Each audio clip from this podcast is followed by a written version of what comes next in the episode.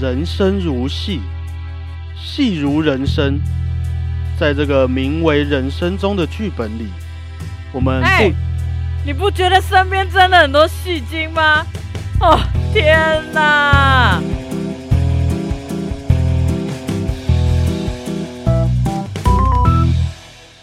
大家好，我是小胖 Blue Tom。我是欧良果鹏，这种逢场作戏的感觉啊，其实想一想，在自己周遭就有很多例子。周遭。我以前高中的时候，午休偷偷跑出去和同学闲晃，结果突然就遇到教官，我们就马上很震惊的开始讨论一些学术问题。诶，刚刚老师讲的这一题，你不觉得很奇怪吗？假装刚刚是去找老师问问题，你没有什么要讲的，是不是？我想说，你干嘛那么震惊？我因为我们这这一集是在讲演戏，好啊，来啊，继续再演。还有一次啊，我刚好有一个机会去美国，一下飞机，当地的房东就来接我们，然后他就说：“嘿，What's up？” 然后噼里啪啦一直讲，我都听不懂啊。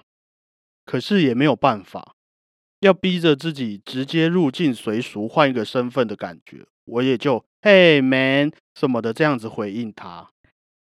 你这样讲很不错哎，我很有那个看戏的感觉。你说我这样讲话吗？对啊，好，没关系，我们后面后面会聊到，我马上就破功，后面会聊聊到。啊，我觉得我啊比较多的时候是当一个很 carry 的配角，哎，什么意思？我都可以马上 get 到人家在演戏，哦，我就会进入哦剧情里。嗯嗯嗯，但大部分逢场作戏的时候都是在整人啊。对，没错，嗯，嗯我还记得我们大学的时候都会乱骗人，嗯，你也有吗？我非常啊，我们有一个同学啊，每次都很会乱说日文，在那边哦咯咯咯咯咯咯，嗯不知道是讲真的还是怎样。有一次，他就在我面前接起电话，一接起来他就开始说日文，嗯，说完就挂掉了。我就嗯很傻眼地说：“哎、是谁啊？而且你怎么会说日文？”之后电话又打来，他就很震惊的，就是回复电话里面的人，这样讲完就挂掉了。你说同一个人又再打来一次对啊，哦，他就好像哦没事一样哎、嗯在那之后，然后遇到一个在日本长大的学姐，嗯我们就去叫她去跟学姐对话，想说她日文不是很强，然后她就又开始在那边哦咯咯嗦咯咯啪啦啪啦，那噼里啪啦乱讲。嗯然后学姐啊，她很真诚的嗯，用一个很困扰的脸，然后搔搔头的说：“呃，他说的那些日文我有点听不懂哎。”然后殊不知他都在乱讲，很白目哦。有一点啊，有时候啊，演戏演得太真，让人家相信的时候，我们都还会有点不好意思。有时候骗人都会忘记跟人家解释说那是假的。对啊，然后好几年后回来还在问，嗯，真的，如果有被我曾经这样伤害过的人，我是真的觉得很抱歉。那嗯因为我本身就是一个很容易见人说人话的人，嘿呀、不是说这样子很不真诚啊。好啦，可能有些人会这样觉得，那有也有一些人会觉得我这样很贴心呐、嗯。嗯，这个很像是心理学里面在讲的一个叫做观点取替的意思，哦，有点像在谈判的感觉。哼，我会尽量站在对方的角度，嗯，来创造一个适合对方的人设给我自己，然后我再去扮演那一个人，来迎合对方的个性，达到一些我想要的目的。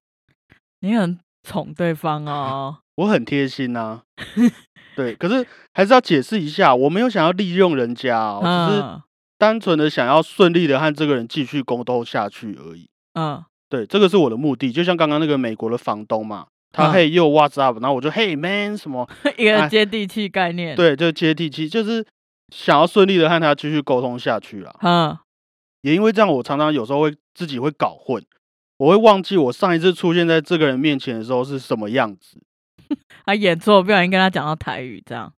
没有那么夸张，可是就是会忘记自己的那个氛围是怎样。哦，对，我会不知道我那个时候对于这个人的我自己的人设本来是怎么建立的啊嗯，之类的，因为我心里面也太多人设了嘛，很多东西都要配合不同的人这样子。好辛苦哦。有有一有一点点像是二十四个比例这样子，有一点嗯点，当然没那么严重啦，我还哦是有保有自己的理智。嗯，嗯，那讲到这边，大家应该也可以猜一下我星座是什么哈。呃，二十四人座，好，好剪掉。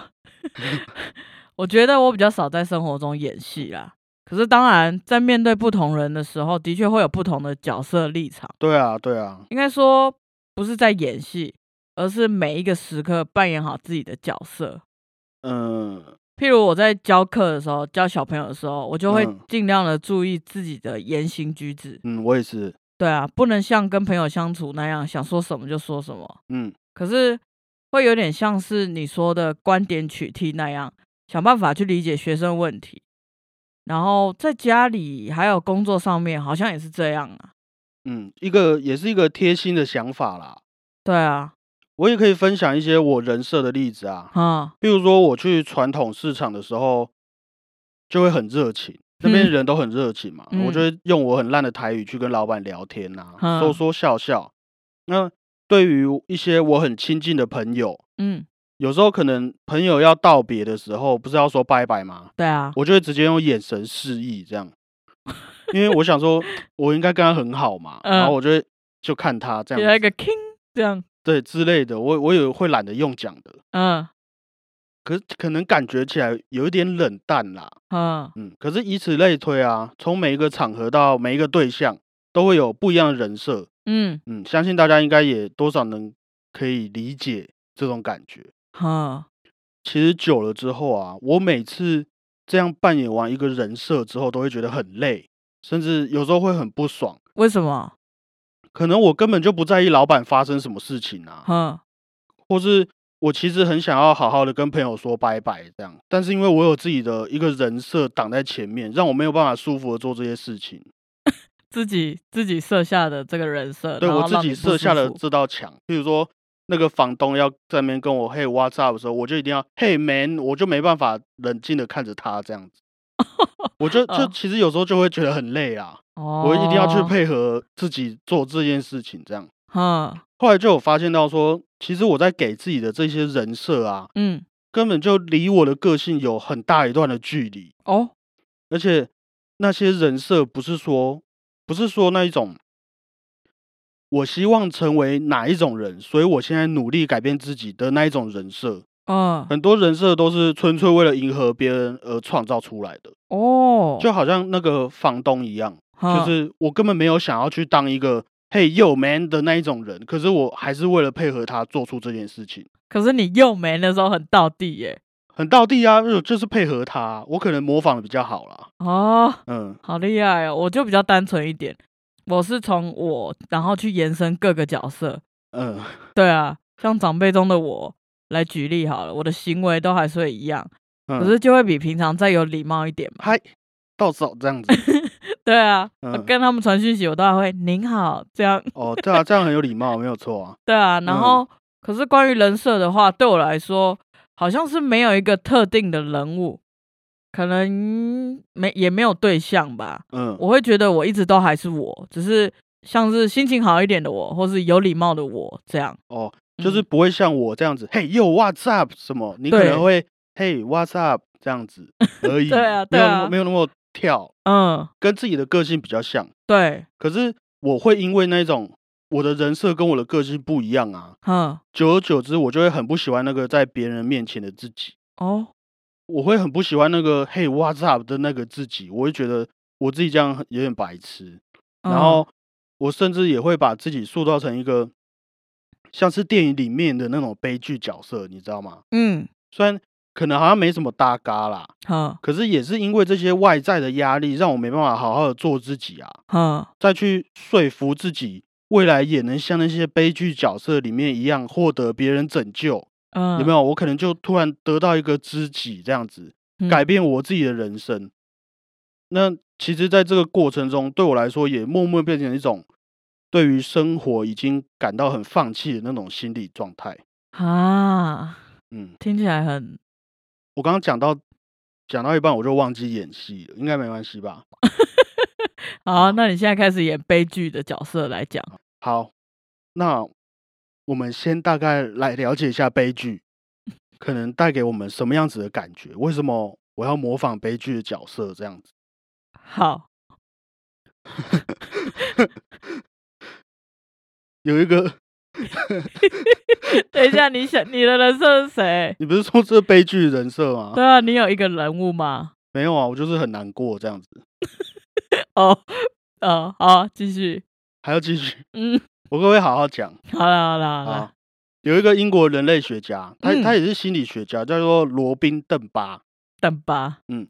他曾经和牛津大学做过一个很酷的实验，那个实验是让参与者把背靠在墙上，嗯，然后他的脚啊呈九十度半蹲。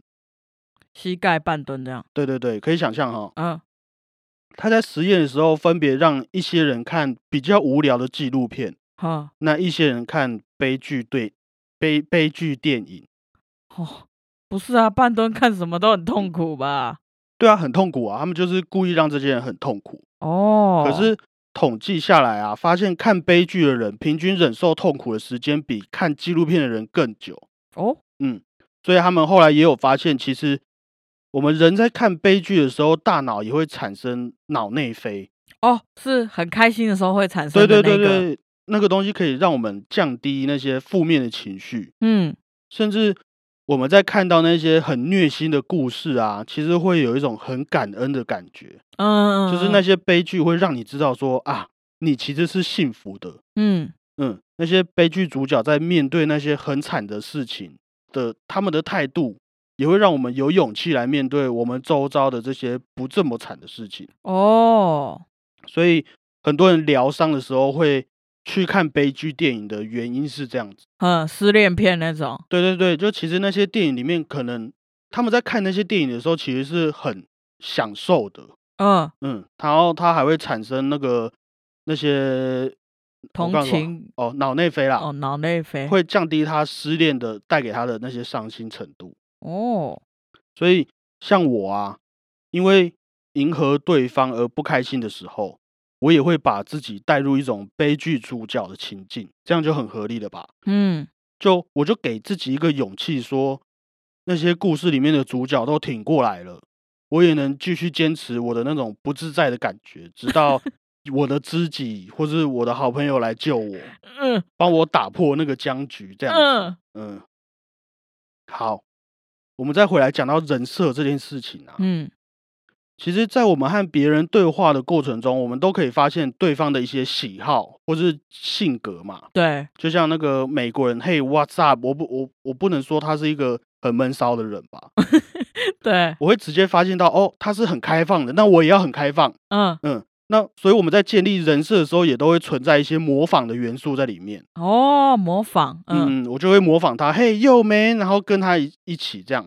这嗯其实是生物的一种叫做镜像神经元的系统哦，哦，就是我们和对方表现出类似的行为，那帮助我们了解对方的感受之外，也让对方觉得很自在，然后愿意和我们建立一个良好的互动。哦，是这样哦，嗯，所以我可能变成一个嘿又 What's up 的人之后，我就会知道说，现在那种闷骚的情况是不好的哦。我自己会不喜欢这种闷骚的情况，那我也不要给他这种闷骚的感觉，哦，然是有点类似同理心的，有一点点，有嗯一点点，嗯哦，但是说到模仿嗯这嗯，件事情，有点像是我们人类的天性，有一个理论就叫做模仿说，说什么？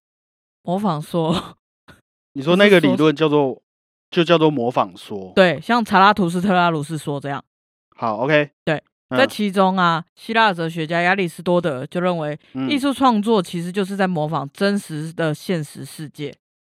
对，好，包含音乐啊，一开始就有就是在模仿大自然的声音啊，哦，像马勒那样，还有很多画作也是。嗯，所以你说，譬如说画一些山水画那种，对啊，对啊，对啊，嗯，风景画也是这样的。嗯模仿说里面有一个很主要的观点是说，人类在认识和感知了现实世界的美好之后，就产生了留住美并将它永恒化的想法，所以就产生了模仿的本能。哦，嗯懂。所以可能也因为这样哦，我们如果觉得别人很棒的话，嗯，我们也会想要去模仿他们。对，嗯，就好像我们会想要模仿明星一样嘛。嗯，啊，每个明星也都有他们的人设啊。嗯，公司可能会规定他们能做什么，不能做什么，就是为了来维持他们在大众面前的形象。对啊，嗯那所以当然就是好的一面，所以我们会想要去模仿。嗯嗯嗯，一个典范的感觉。所以他们卖东西就有那种明星效应嘛。对啊，周这样就边商品对，我们要自己要小心，好 不好？好，不要可是被骗。这种事情回到自己身上啊，当嗯这些人设和我们自己的个性差太多的话，要怎么办？嗯我们对于自己的人设也有可能是一种像明星一样，我想要呈现给大家什么样的印象的一种手段，想象。对一种方法吧。嗯就像刚刚我的例子这样子，我的个性其实不适合我选择的那种有 WhatsApp 的那种人设。真的哦、我我平常就不是这样子的人啊，对啊，嗯啊，我以前也有遇过类似这种问题，我想要呈现给朋友的样子，其实和我的个性很不同。哼，那个时候我就会问自己说，这些人设啊，对我而言是只是一种虚假的人设，还是是我想要给自己的一个未来的目标？嗯是我真的想要变一个嘿又 What's up 的人，还是这些东西纯粹就是假的？嗯，为什么会给我这种感觉？因为平常在逛 Instagram 的时候，嗯或是脸书，嗯都可以看到很多朋友啊，或是老师分享自己的生活嘛。嗯，那的确啊，大家都希望自己可以分享一些美好的事物在上面。对，可是就会有一些人开始觉得，有一些人哦，就会开始觉得，我的朋友是不是都过得比我好？哼，我是不是应该学习像他们那样子的生活？嗯于是可能就为了模仿其他人而创造一个不适合自己的人设给自己，哼，就为了 PO 那些美照，为了让别人看自己的生活也过得很好的样子，哦，所以是有点为了别人看。为了给别人看。嗯、对对对对嗯。嗯但是换个角度看啊，别人分享的也是在他生活中的一小部分而已啊。嗯譬如说，就一张照片，那就是生活中一小部分而已，嗯，并不代表就代表呃，并不一 定 就代表他的生活都那么美好嘛。对啊，也就是说，我们其实不一定真的了解我们想要模仿的对象，他们的生活究竟真的长什么样子。嗯，这种情况下执行的那个人设，就很有可能会让自己觉得很不舒服。哦，因为我们不太，就是也没办法真的确定嘛。对啊，对啊，哦，可是我觉得也不用太过于执着啦，不管是虚假的人设，或者是一个未来目标的概念，以嗯，这样出发点来说，只要是能让你有继续前进的动力，就算尝试新的事物，也不一定是一件坏事啊。对啊，很正面呢，好突然哦。我觉得啦，嗯，对啊，嗯没有错啊，没有错啊。所以有一句话就叫做物以类聚嘛。嗯那是不是也告诉我们，即便我们放下那个刻意去迎合别人的人设，嗯，我们用一个自己最自在的样子来和别人相处，也能吸引到那些适合当我们朋友的那一些人。对啊，对啊，嗯就也或许因为这样啦，本来跟你很要好的那一些人变得没那么好，嗯。可是就代表你不用继续照着自己不喜欢的那个样子和别人相处啦。对啊你，也不用回家跟我一样把这些悲剧角色套用在自己身上嘛。嗯就等于说，如果我们可以换个角度去选择一个期待自己变成的那个未来的人设，嗯，我们才能找到和你在同一条路上的那些朋友。我如果不去改变我自己的人设的话，我是没有办法找到我的知己的。对。今天讲的这个话题让我想到一部电影，嗯它是一部法国片，叫做《Holy Motors》，，Holy Motors，别乱念，它哦的中文叫做《花都魅影》。花都魅影，不是英文，我说是中文，就是歌剧魅影的魅影，花的花，都的都。我知道，我懂。呃，它是二零一二年的电影啊。然后嗯故事大概是讲说一个人啊，他在一天之内换了许多各种不同的角色。跟我很像啊。对啊，就像你刚刚说的那些。嗯，然后每个角色又有各自的解读，还有导演想表达的意涵。哦，整部片其实跟我们今天讲的真的很类似。嗯不过这不是叶配啊，这是单纯我记之前看过的一部电影，我蛮喜欢的。哦，嗯，所以有兴趣的人可以到 Instagram 分享你的心得。嗯，喜欢这类节目的孩子们，也可以追踪我们的频道和 IG 哦。那么突然吗？很突然吗？突然换人呢、我突然有一种失落的感觉。好，那今天节目就到这边喽，大家拜拜，我是小胖 Blue Tom。谢谢大家等一下，等一。下，再让我再让我一次，好，大家拜。等一下，等一下哦，什么人设？就跟跟开头一样啊，要有有个呼应这样子。好，你试试看。大家拜拜。等一下，再一次，再一次。大家拜拜，我是小胖 Blue Tom。他刚刚一直在揣摩他的表情，超好笑。好啦，谢谢大家，我是欧良果鹏。拜拜。哎、那我现在出题目，然后你来做反应，用你的人设。马上吗？对，好，开始哦。里长想要学扯铃，要怎么办？哦哇哦，这样算吗？哦，那哆啦 A 梦在骂脏话，这样可以吗？好烂哦！我找到这个舞蹈老师在菜市场买鱼，这要怎么弄啊？我刚我刚刚还想要转起来，可是我发现转起来也不会有人理我。